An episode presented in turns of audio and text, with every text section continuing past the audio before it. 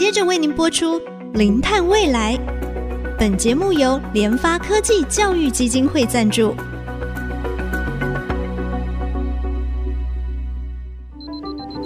前瞻能源新方向，以科学与科技迈向近零碳排，智慧永续，与您一同开创零碳未来。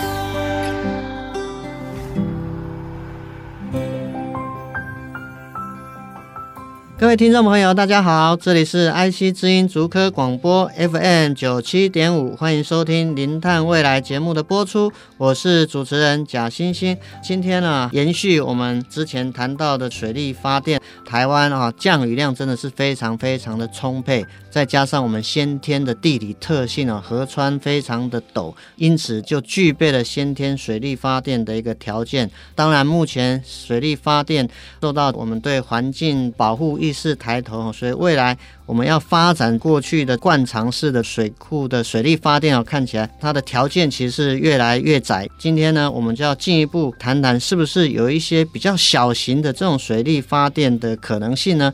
我们再次欢迎今天的来宾，也是台大水工试验所专案计划的助理研究员刘宏仁刘博士。刘博士你好，贾博士好，各位听众大家好。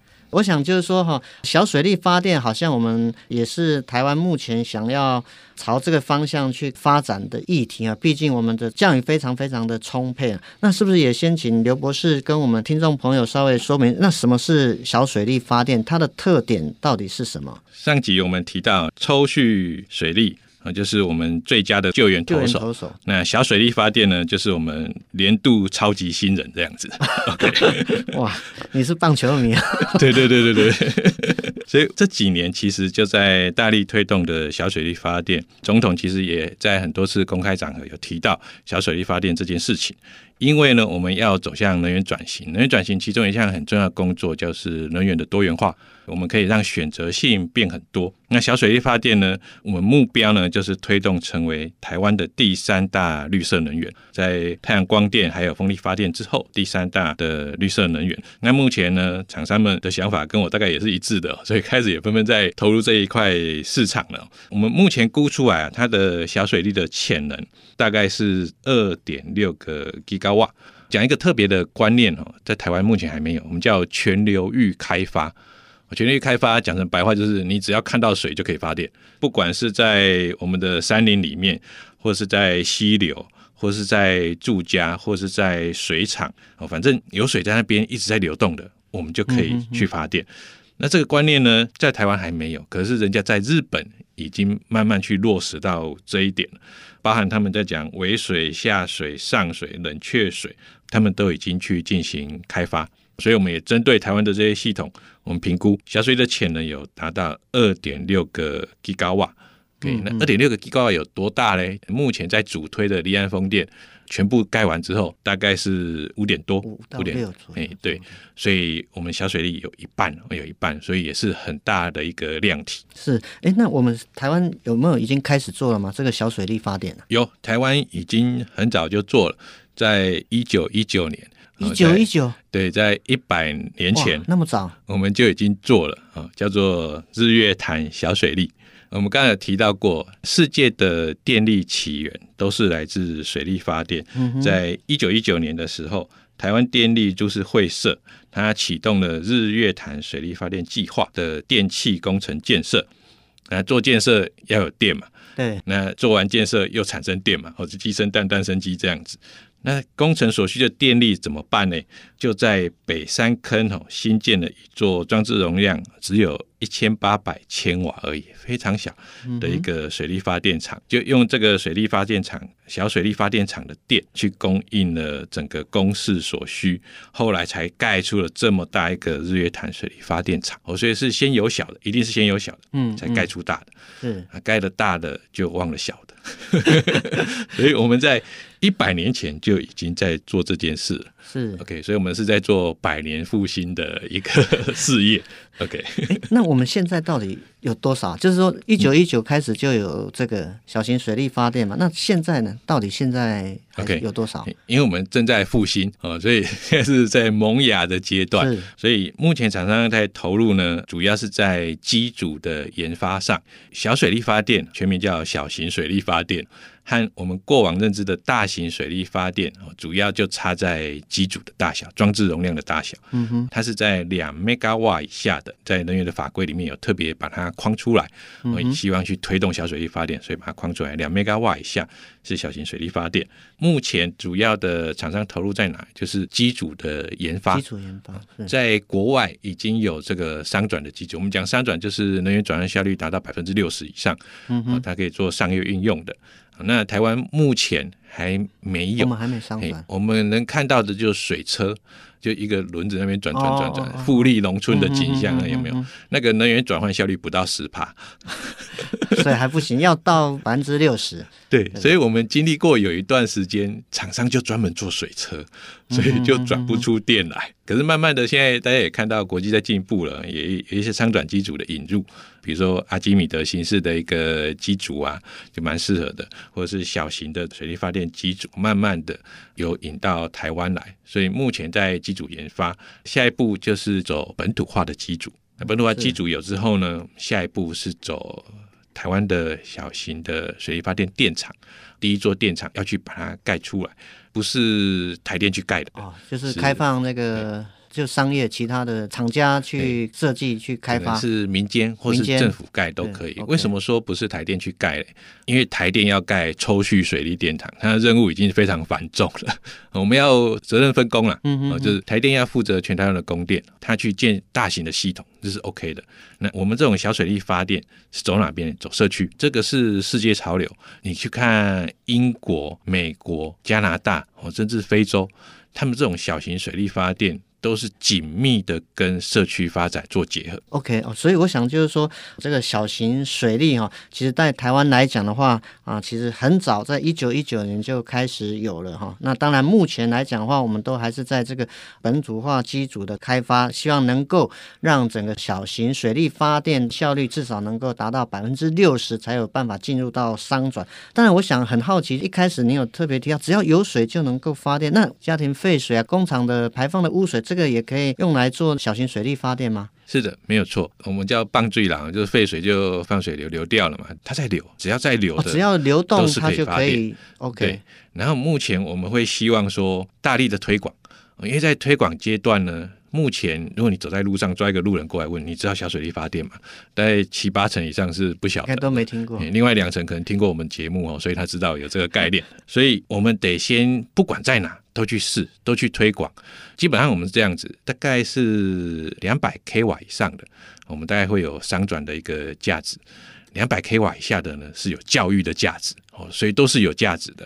所以不管在哪边，像这种水厂，我们就很建议去投放示范的教育型的机组，可以去示范给大家看，给社区去了解说，诶，原来有这样形式的再生能源电力，全世界还把这个东西拿来做它社区的电力使用，所以我们可以选择这样的一个做法。目前我们在小水力推展上最大的困难，我倒觉得也不是商转机组或是电厂什么的，而是在我们没有那个想象力。观念吧，对，对，就我没有看过这东西，我也不知道它是怎样子的。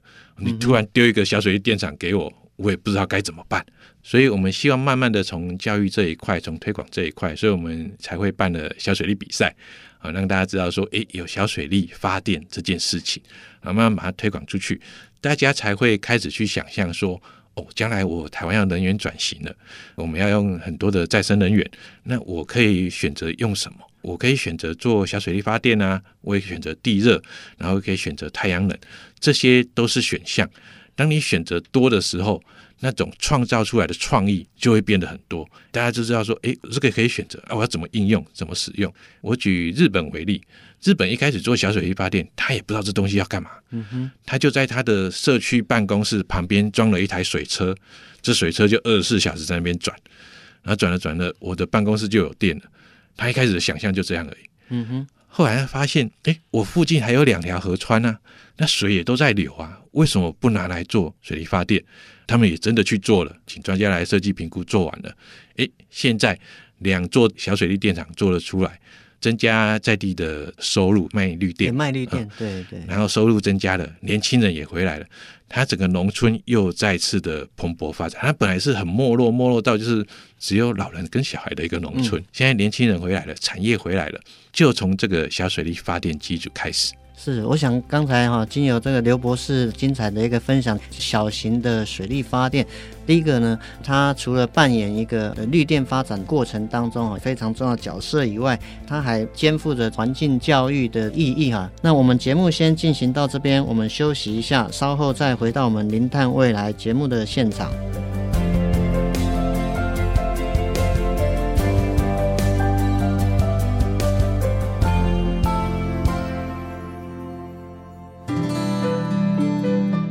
欢迎回到我们零碳未来节目的现场。我们今天非常高兴邀请到台大水工试验所专案计划的助理研究员刘宏仁刘博士来跟我们大家分享小水力发电哦。我们台湾现在是不是有在推动所谓的社区型的小水力发电？那有没有一些示范的一个场域？是不是也跟我们听众简单的说明？我们目前台湾正在大力推动小水力发电这件事情。那从法规面，能源办法里面就有提到，两边高瓦以下的小水力发电是不用做环评的。那另外呢，经济部能源局呢，在推动社区公民电厂的设置，分两阶段的。第一阶段是规划阶段，有六十万的补助金额。那第二阶段呢，是建置阶段，一千万补助金额。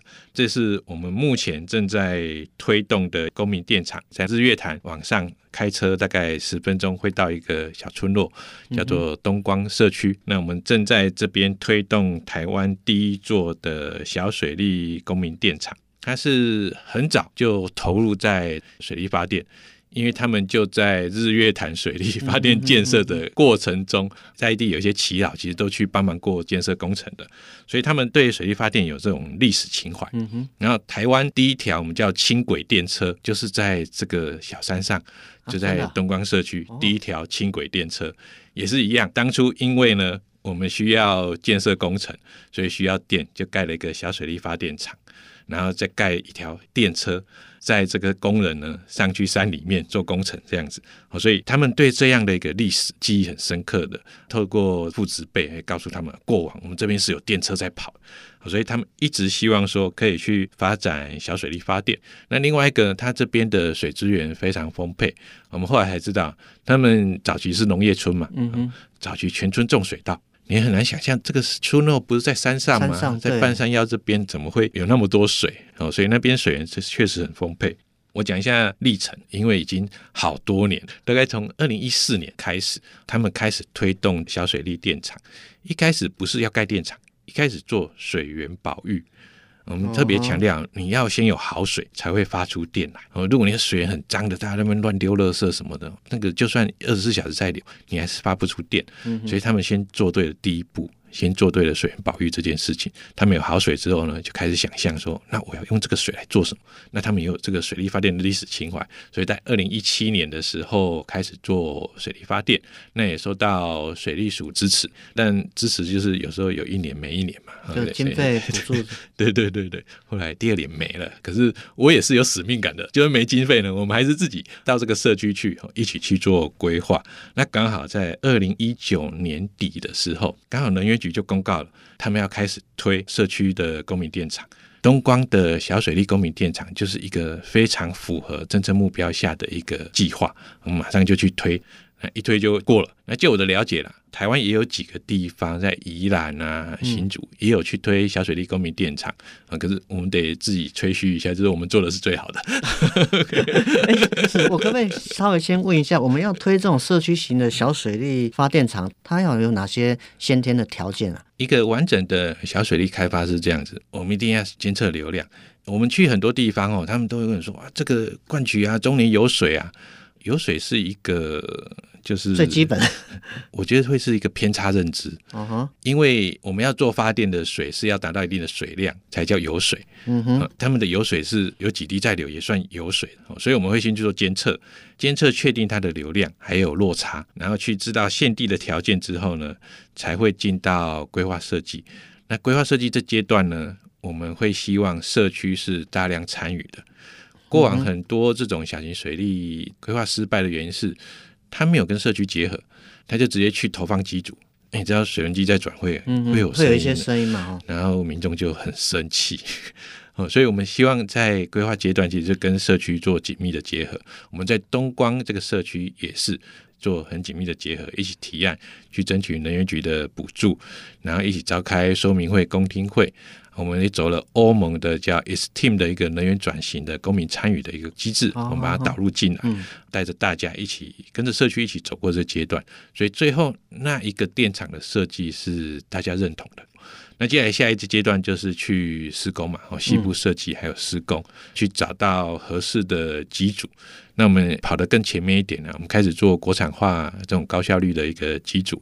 那我们希望就是明年顺利可以在东光社区做投放，那是真的可以商转的一个机组。刚刚有提到，就是我们小水电目前还没有成功，就新一代的，我们新一代还没有成功的原因是我们还没有真正的发出电来。并到台电的啊，并到电网里面是。对我来说，我会定一个小水利电厂在能源转型下的第一阶段的成功，就是有一个电厂小水利公民电厂并网到台电的系统，两年持续有绿电的产出，这叫成功。嗯哼，嗯哼，因为我们看过剪完彩半个月内就 是。那我想就是说，您在这个长期的投入的过程当中，你好像也有办了小型水力发电的一个设计比赛嘛？那在这个设计比赛过程当中啊，有哪一些是需要，比如说我们国家政策再多一点力量的？首先，我要感谢那个台湾环境保护联盟，真的是老先干哦。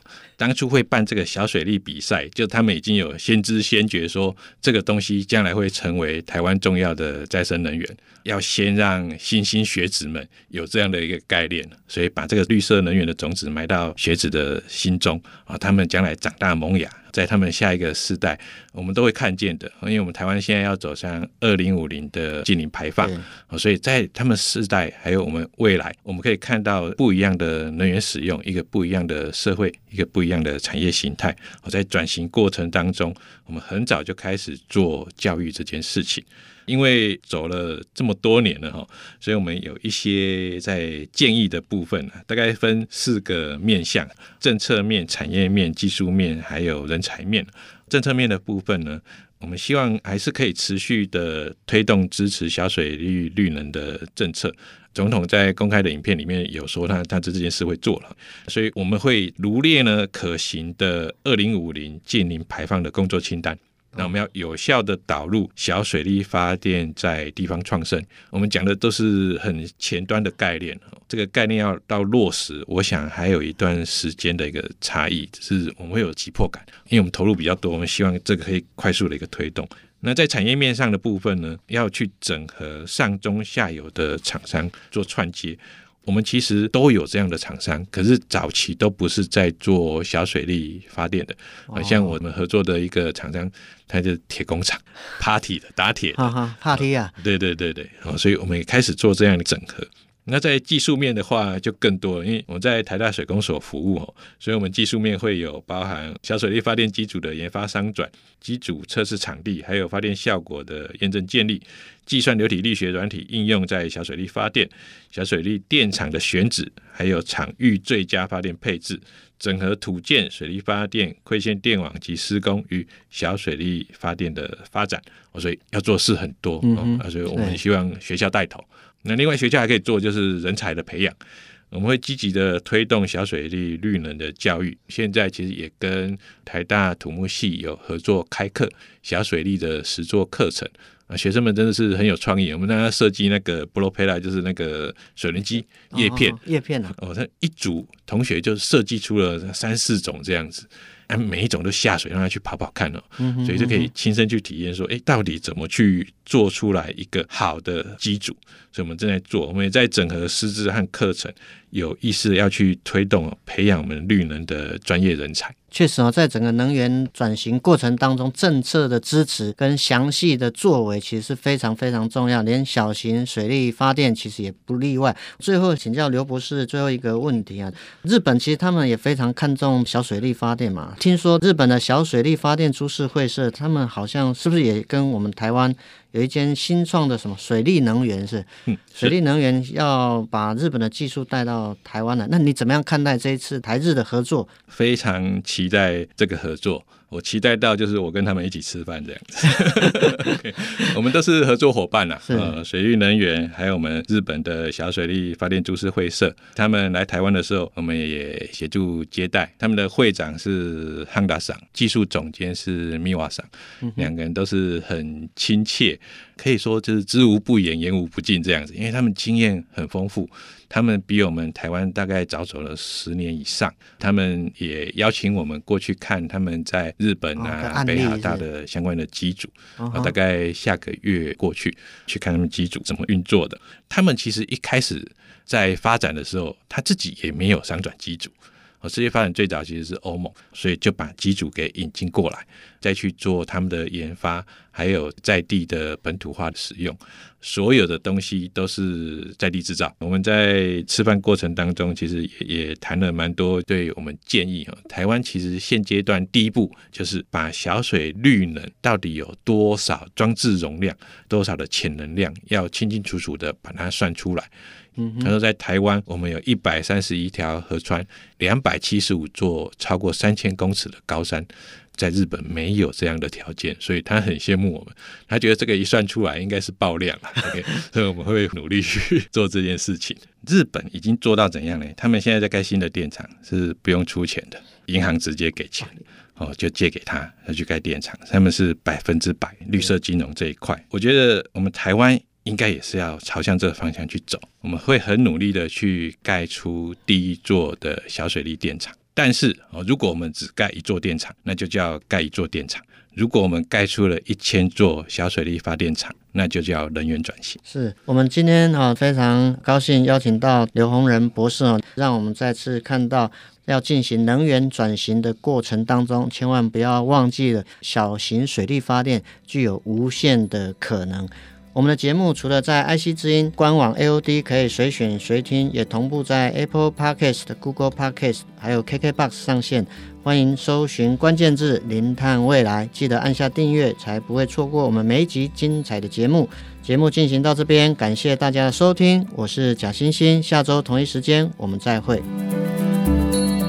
本节目由联发科技教育基金会赞助播出，联发科技教育基金会。邀您一起响应净零碳排，以知识驱动更好的未来。